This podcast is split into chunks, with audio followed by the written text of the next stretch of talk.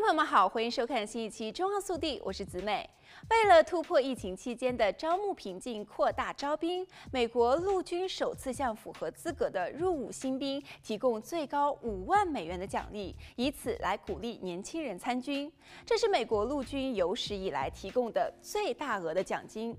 以往全职新兵的入伍奖金不能超过四万美元。新兵最终的奖励方案是根据个人所选的职业领域、个人资质、入伍时间、培训时间等方面综合和考虑决定的。签署六年现役兵役的合格新兵可以获得总计高达五万美元的奖金。总部设在肯塔基州的美国陆军招兵司令部的总司令 Kevin 少将表示，陆军正在与其他的军种以及私营部门竞争同样的人才，必须具备在当前的就业环境中引起人们兴趣的条件。在疫情期间，学校关闭和竞争激烈的就业市场，给陆军的招募工作带来诸多的挑战。此次以职业为基础的奖励金额从一千到四万美元不等，适用于陆军现在所需要填补或因所需特定资格而难以填补的特定职业，包括步兵和特种部队等知名的陆军职业，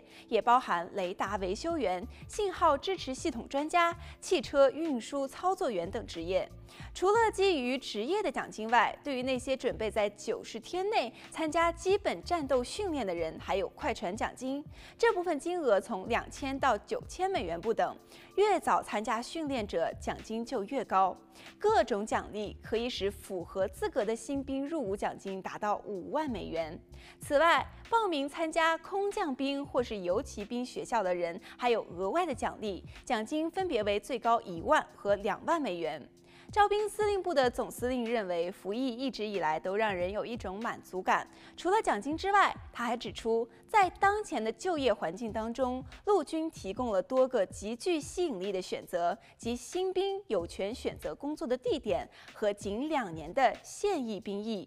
陆军知道这一代人喜欢有机会自己做决定，所以现在他们还可以选择训练后被分配到哪里工作，这是以往的招募当中不曾见到的。同时，陆军还为八十四个不同的职业领域开放了两年的兵役制度。好了，本期节目到这里就结束了，让我们下期再见。